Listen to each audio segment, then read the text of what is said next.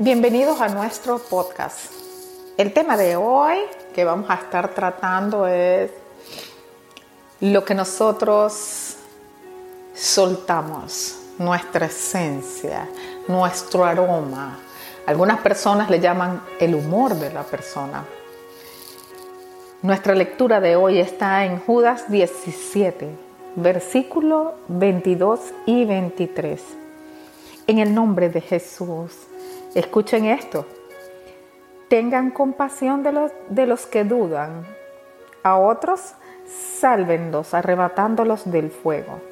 Compadézcanse además, compadézcanse de los demás, pero tengan cuidado. Aborrezcan hasta la ropa que haya sido contaminada por su cuerpo. Amén. Wow, esto es muy duro. El Señor nos manda a comprender con compasión las personas que no creen, a las personas que no creen, a las personas que están llenas de dudas. Hay otras personas que tenemos que lucharlas espiritualmente para que sean salvadas, para que lleguen a la salvación. Y dice que tengamos compasión de aquellos que están en oscuridad.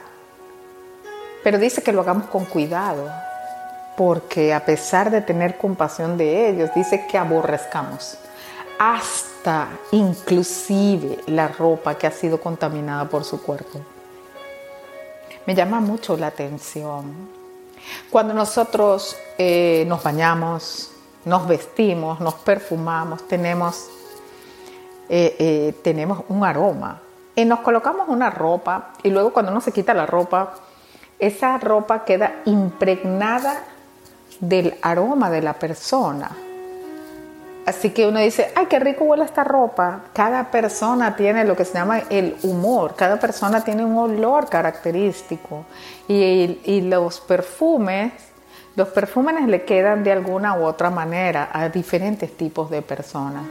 Significa que uno deja como la esencia, un olor sobre la ropa que viste. Pero espiritualmente esto también es cierto. Hay un aroma espiritual que se deja sobre la ropa. Fíjense cómo el Señor dice aquí, aborrezcan hasta la ropa que ha sido contaminada por su cuerpo. Qué importante, ¿por qué la ropa puede llegar a contaminarse de la esencia de esa persona? En Génesis 3,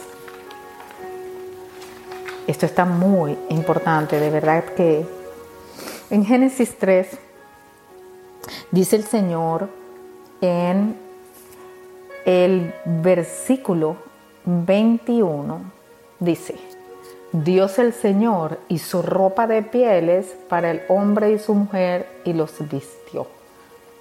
Y es interesante que el hombre se esconde cuando acababa de pecar, cuando había pecado contra Dios, y le responde esto. Esto es muy importante, porque el hombre le dice, tuve miedo, escuché que andabas, esto es en el eh, capítulo 3, versículo 10. Y el hombre contestó, escuché que andabas por el jardín y tuve miedo porque estoy desnudo y me escondí. Así que una de las consecuencias inmediatas en donde se refleja el pecado, el error que cometió Adán y Eva, es en que se da cuenta de que está desnudo, se siente desnudo ante Dios y se esconde. ¿Por qué antes no se sentía desnudo? No tenía nada que ocultar. Parece que el pecado automáticamente nos da esa acción de querer escondernos y sentirnos desnudos, no podernos revelar completamente ante Dios, sino que sabemos que estamos desnudos. Y el Señor no los dejó desnudos, porque vemos como Dios mismo dice, el Señor hizo ropa de pieles para el hombre y su mujer. ¿Y de dónde sacó las pieles? ¿De dónde sacó las pieles Dios? Si las pieles es la cobertura de los animales.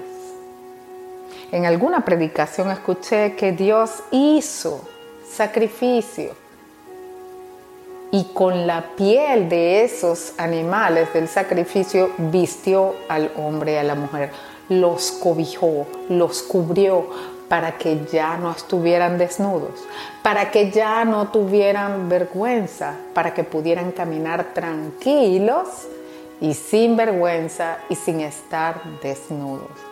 Gloria al Señor.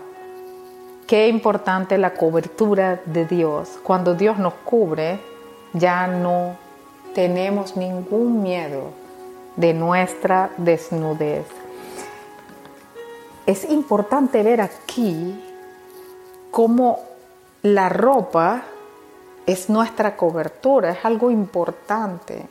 Y recibe esa cobertura la esencia de cada ser humano. En Marcos 5, esta parte es muy, muy, muy importante. Porque en Marcos 5 habla sobre la historia de una mujer que estaba enferma desde hacía mucho tiempo. Ella decía, en medio de la congregación donde toda la gente estaba escuchando a Jesús, ella decía, si al menos, si tan solo toco sus ropas, sanaré. Ella tenía mucho tiempo enferma, tenía años, más de una década enferma, pero en su convicción decía, si al menos toco sus ropas, sanaré. La ropa de Jesús estaba impregnada de la esencia, del poder que había en él. Y esta mujer lo, le fue revelado espiritualmente. Esto es Marcos 5:28. Pero más adelante dice que ella tocó la ropa de Jesús. Y esto es lo que dice Marcos 5:29. Al instante, la fuente de su sangre se secó y sintió en su cuerpo que estaba curada de su aflicción. Gloria a Dios.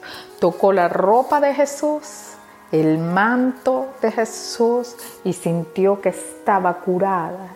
Sintió en su cuerpo que había sido sanada y al instante fue sanada. Pero en Marcos 5:30 dice, ¿qué es lo que pasa con Jesús? Él dice, y enseguida Jesús dándose cuenta de que había salido poder de él. ¿Cómo? ¿Acaso esta mujer lo tocó? No, tocó su ropa. Pero el Señor se dio cuenta que había salido poder de él y volviéndose entre la gente dijo, ¿quién ha tocado mi ropa? Wow, esto es un misterio importantísimo. Esta mujer no tocó a Jesús, tocó la ropa de Jesús. Parece que estaba impregnada la ropa de Jesús por a quien cubría, cubría a Jesús. El sudor de Jesús, la oración de Jesús, la entrega, la santidad de Él traspasaba, llenaba, inundaba, impregnaba esa ropa, es una tela. Pero así fue. Si tan solo toco su ropa porque le pertenece a Él, porque le cubre a Él, entonces está impregnado de Él. Si al menos toco su ropa, yo voy a ser curada. Y así mismo sucedió. Gloria a Dios. Miren lo que dice Apocalipsis. Esto es demasiado importante. El Señor dice, le habla a la iglesia de Sardis. Y fíjense lo que el Señor les dice. Le dice, esto dice el que tiene los siete espíritus de Dios y las siete estrellas. Conozco tus obras, tienes famas de estar vivo, pero en realidad estás muerto. Despierta reaviva lo que aún es rescatable, pues no he encontrado que tus obras sean perfectas delante de Dios. Así que recuerda lo que has recibido y oído.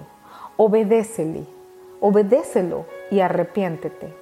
Si no, te mantienes despierto. Si no te mantienes despierto, cuando menos lo esperes, caeré sobre ti como un ladrón.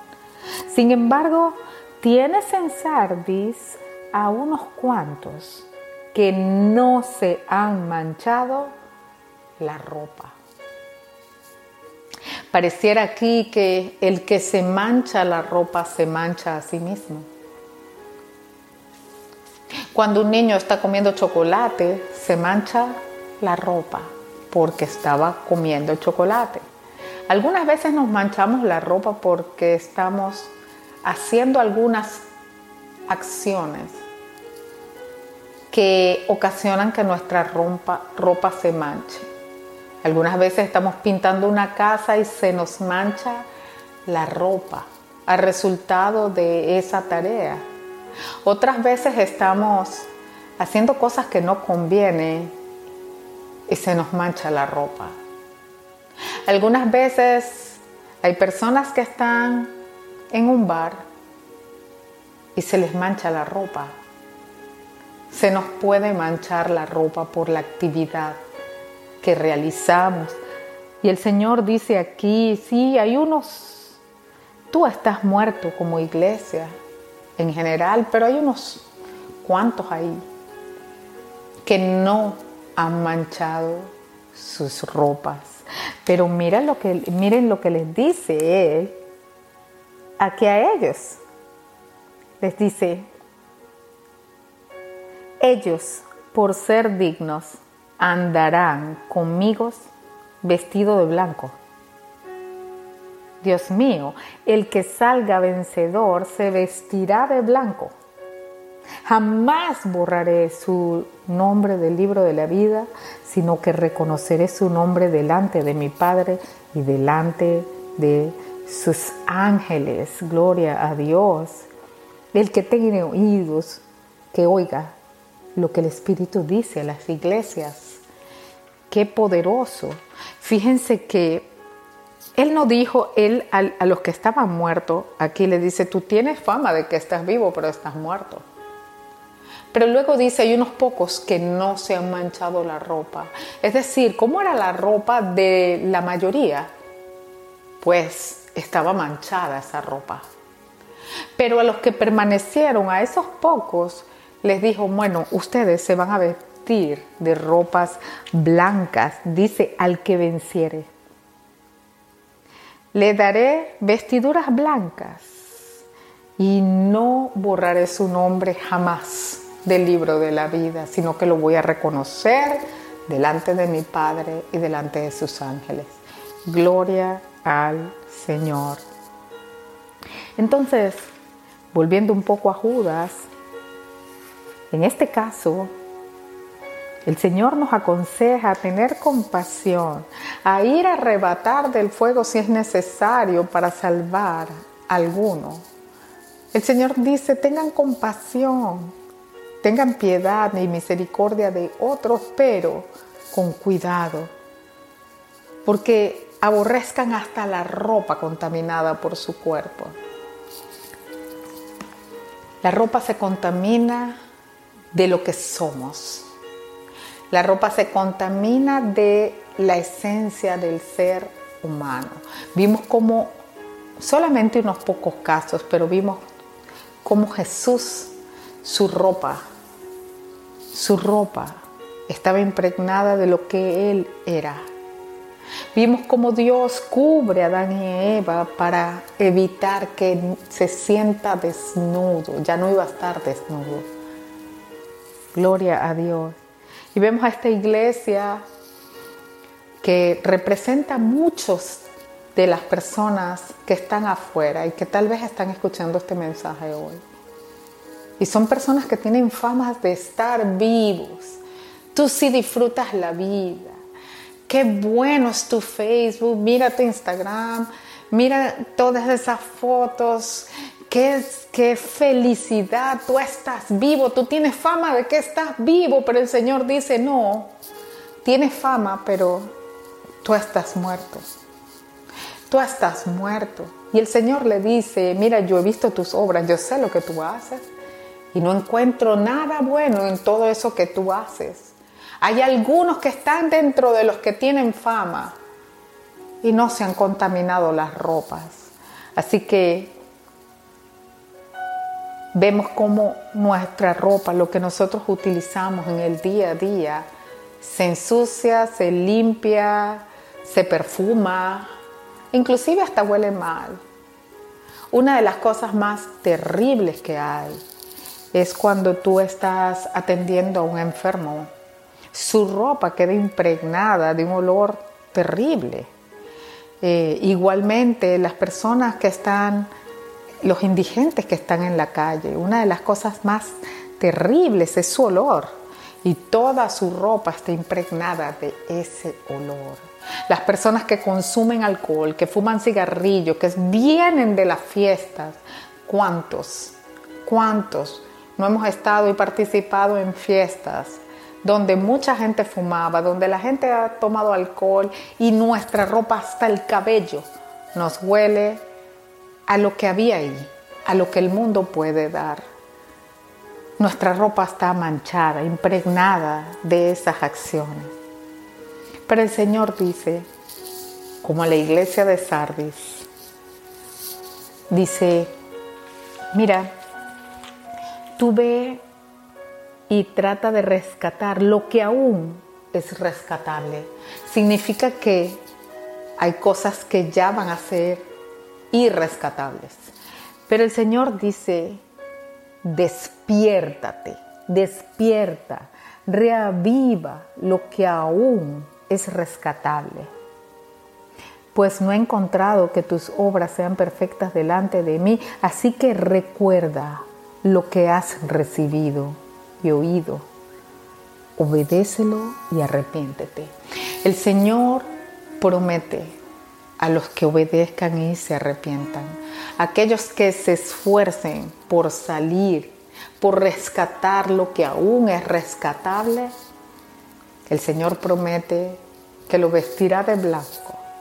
Ya no tendrá ninguna vestidura de vergüenza. No estará manchado, no estará sucio, tendrá una ropa con una nueva esencia. El Señor le quitará la vestidura de lo mortal para cubrirlo de inmortal. El Señor arrancará lo que está muerto para traer vida y vida en abundancia.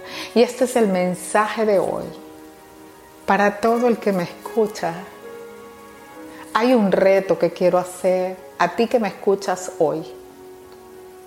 ¿De qué está llena tu ropa? ¿Cuál es la esencia que está en tu ropa? ¿Es un perfume? ¿Huele a discoteca? ¿Huele a trabajo? ¿Huele a dolor? ¿Huele a equivocación? El Señor promete que si nos arrepentimos de corazón, y buscamos entre todo lo que hemos perdido lo que aún es rescatable. El Señor nos manda despertar y reavivar lo que aún se puede rescatar, pero eso no es todo. Él promete que si nos arrepentimos, recibiremos una nueva ropa, una nueva ropa blanca y no borrará nuestro nombre del libro de la vida. Este es el reto para, para todo el que me oye hoy. ¿De qué está impregnada tu ropa? ¿Sale virtud de tu ropa? ¿Qué sale de tu ropa? Cuando hay arrepentimiento, el Señor cambiará nuestra ropa y no borrará nuestro nombre del libro de la vida, sino que lo reconocerá delante de Dios Padre y sus ángeles. Amén.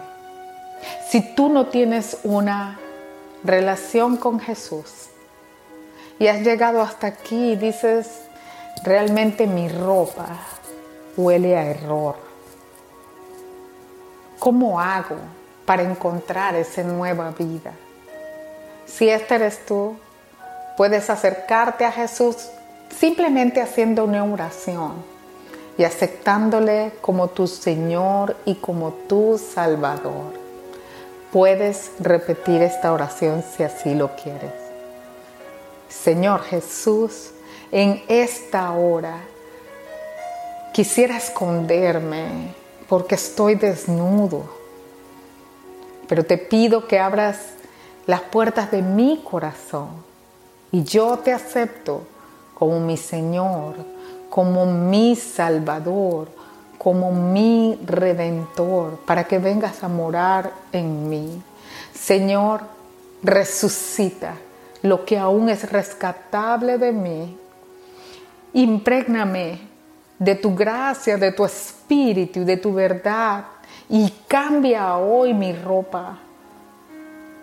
Ropa de error por una ropa blanca que se presente delante de ti sin miedo, totalmente lavado y reivindicado. Ayúdame, Señor, a permanecer y estar de pie delante de ti hasta que tú vengas por mí. Amén.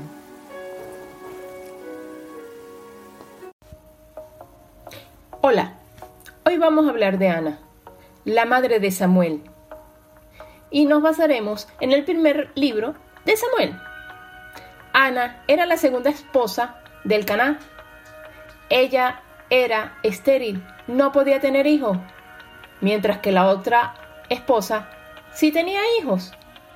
El esposo de Ana igual la amaba y le decía que si el amor de él no era suficiente, que por qué quería tener un hijo.